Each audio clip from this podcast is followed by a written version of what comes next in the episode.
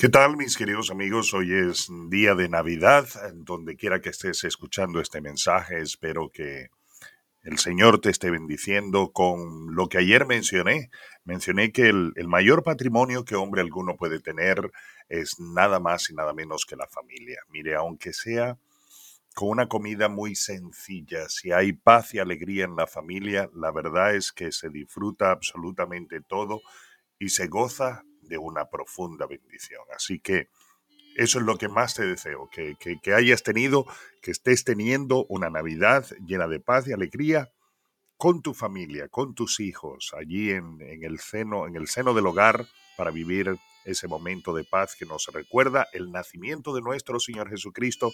Y como dije en unos saludos en estos días para una emisora de otra nación, dije que también tenemos que recordar que no solamente Cristo nació, sino que también vivió en plenitud de santidad y murió pagando el precio de nuestros pecados y con su resurrección nos ha dado entrada a un pacto que nos permite en el nombre de Jesús restablecer nuestra relación con nuestro Padre Celestial y poderle incluso llamar Padre. Recuerda lo que dice la Escritura en Juan capítulo 1 versículo 12, más a todos los que le recibieron a los que creen en su nombre, Dios les ha dado la potestad, el derecho de ser llamados hijos de Dios.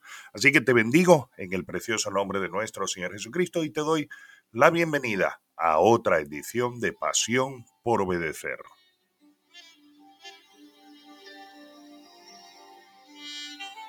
Bien, mis queridos hermanos, llevamos varias ah, sesiones hablando sobre eh, cómo provocar el poder sanador de nuestro Dios a nuestro favor o al favor de alguna persona por la cual nosotros estemos intercediendo.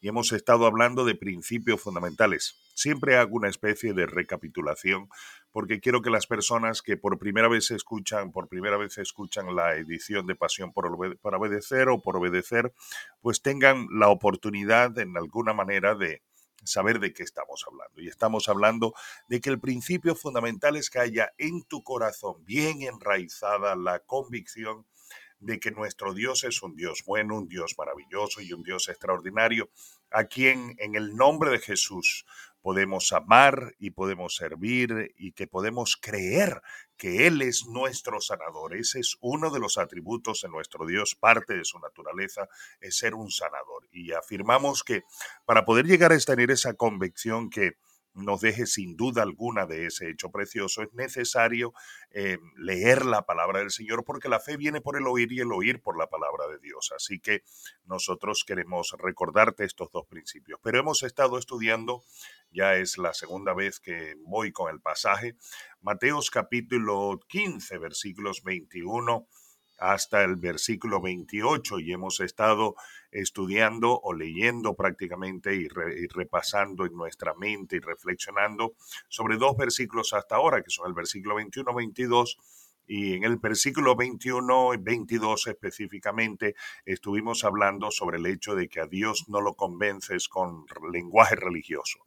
El segundo versículo que estudiamos es el versículo 23 donde hablamos de que la oración tuya no puede ser sustituida por la oración de los demás y que tú debes tener la plena convicción en tu corazón de que es por gracia, es un regalo de Dios y no es que tengamos mérito alguno para ser escuchado, por lo tanto, no es que mi oración eh, tiene menos categoría que la oración de un, siervo del Señor. Hay gente que a mí me llama y me dice, ah, por favor, es que Dios usted lo escucha mucho. Y no, eso no es cierto y yo no me puedo permitir eh, ese lujo inadecuado que más bien eh, entorpece la obra de Dios y me pone en una posición que no es la que Dios me ha pedido que yo tenga, es, es simplemente pedirme algo que no soy porque la oración más poderosa que persona alguna puede hacer es la propia.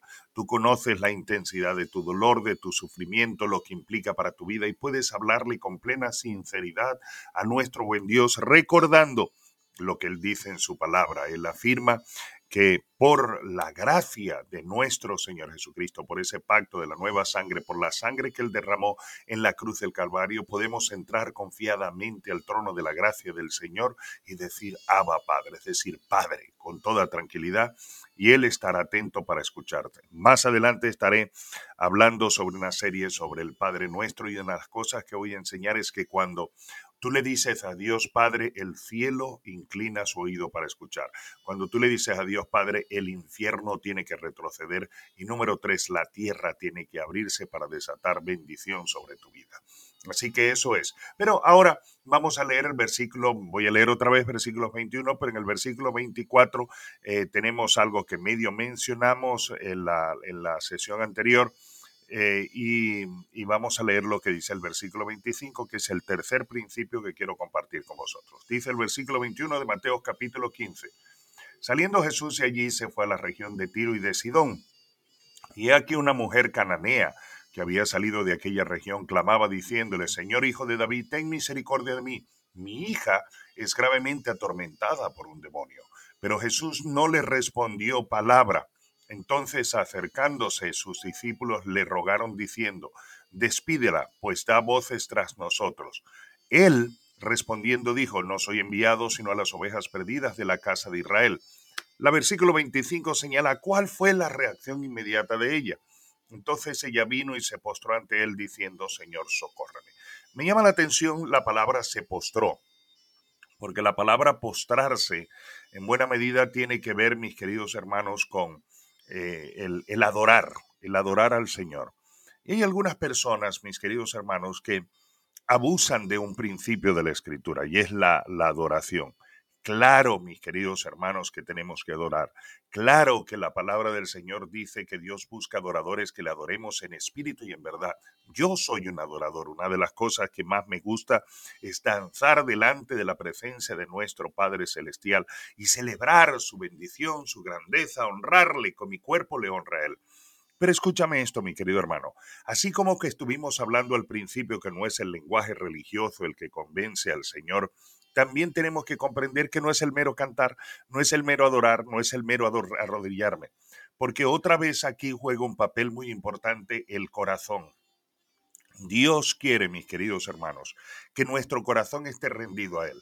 Fíjate que si analizamos un poco el contexto de este pasaje de la Escritura para poder entenderlo adecuadamente, nos encontramos que ella venía con una situación de extrema desesperación. Por lo tanto, ese arrodillarse ante la respuesta del Señor podríamos inducir que no tiene nada que ver con un arrodillarse por entregar el corazón, sino una postura física para tratar de alguna manera lograr que Dios le escuchara en su desesperación. Escúchame esto, es cierto que Dios quiere bendecirnos, su naturaleza es buena, es maravillosa, es extraordinaria, por lo tanto, es una naturaleza que quiere bendecirte. Quiere, Dios quiere nuestro bien. Eh, su palabra santidad es tan tremenda porque la, santidad también quiere decir, mis queridos hermanos, que Dios es incapaz de hacer el mal, no, no es su naturaleza, Él es incapaz de, de vernos enfermos y no hacer nada, Él quiere obrar, Él quiere sanar, Él quiere bendecir, Él quiere prosperar, Él quiere ayudarnos en una forma tremendamente extraordinaria. Pero tenemos que recordar, mis queridos hermanos, que Él busca un corazón rendido que, que esté rendido no por necesidad, ni que tampoco esté rendido para solicitar un bien. Estuvimos leyendo Abacú capítulo 13, 13, versículo 17, y estuvimos analizando de que la actitud que tiene que haber en el corazón es una actitud de Señor, yo te voy a alabar a pesar de todas las circunstancias que yo pueda estar eh, viviendo.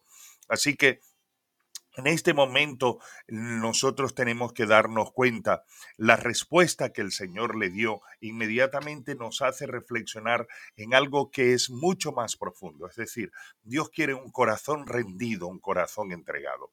Y esa es la pregunta que yo siempre le hago a las personas amas al Señor con todo tu corazón al punto de que si le estás pidiendo algo, tu corazón o tu relación con Él no depende de la respuesta o no a lo que tú le estás pidiendo, sino que simplemente tiene que ver, mis queridos hermanos, con el deseo de tu corazón, con el apego de tu corazón a Él y con el deseo de, de, reconocer que Él es el soberano de tu vida y que tu vida depende absolutamente de Él, que sin Él no puedes hacer absolutamente nada. Ese es el tercer principio. Recuerda, el primero, el lenguaje, mis queridos hermanos, religioso no lo convence. Segundo, la oración de un siervo del Señor, de un amigo, de un compañero, de un intercesor, de una persona a quien tú probablemente consideras, entre comillas, poderosa, no debes sustituir tu propia oración. Y número tres, mi querido hermano, es muy, muy importante que recuerdes que no es la adoración simplemente por postura física, sino que tu corazón también debe estar rendido al Señor en la adoración, lo que provoca la presencia del Señor. Por eso es que dice la palabra que Él busca adoradores que le adoren en espíritu y en verdad, es decir, que haya un corazón entregado, no, no, una mente, ni una palabra, ni un cante, sino simplemente un corazón entregado delante del Señor. Te bendigo, mi querido hermano, en el precioso nombre de nuestro Señor Jesucristo. Quiero apegarme a los 12 minutos para que esto pueda ser de tu agrado y te pueda bendecir profundamente. Te bendigo en el precioso nombre de nuestro Señor Jesucristo. Hablo sanidad sobre tu cuerpo. Hablo en el nombre de Jesús la fidelidad de Dios en la provisión de tu casa. Hablo paz en tu matrimonio, en tu familia y que sigas pasando un precioso día de Navidad. Mañana domingo no tendremos edición porque simple y llanamente, mis queridos hermanos, quiero dejar que la palabra que más pese en tu corazón sea la de tu pastor. Te bendigo en el precioso nombre de nuestro Señor Jesucristo. Y el próximo lunes seguiremos, mis queridos hermanos, con esta serie, buscando ayudarte a comprender aquellos principios que te ayudarán a desatar el poder sanador de Dios sobre tu vida. Que el Señor te bendiga y te guarde, le haga resplandecer su rostro sobre ti, Él tenga de ti misericordia y te dé de su paz. Que la gracia de nuestro Señor Jesucristo, el amor de Dios y la dulce comunión con el Espíritu Santo esté con todos vosotros. Y recuerda, Dios honra a los que le honran.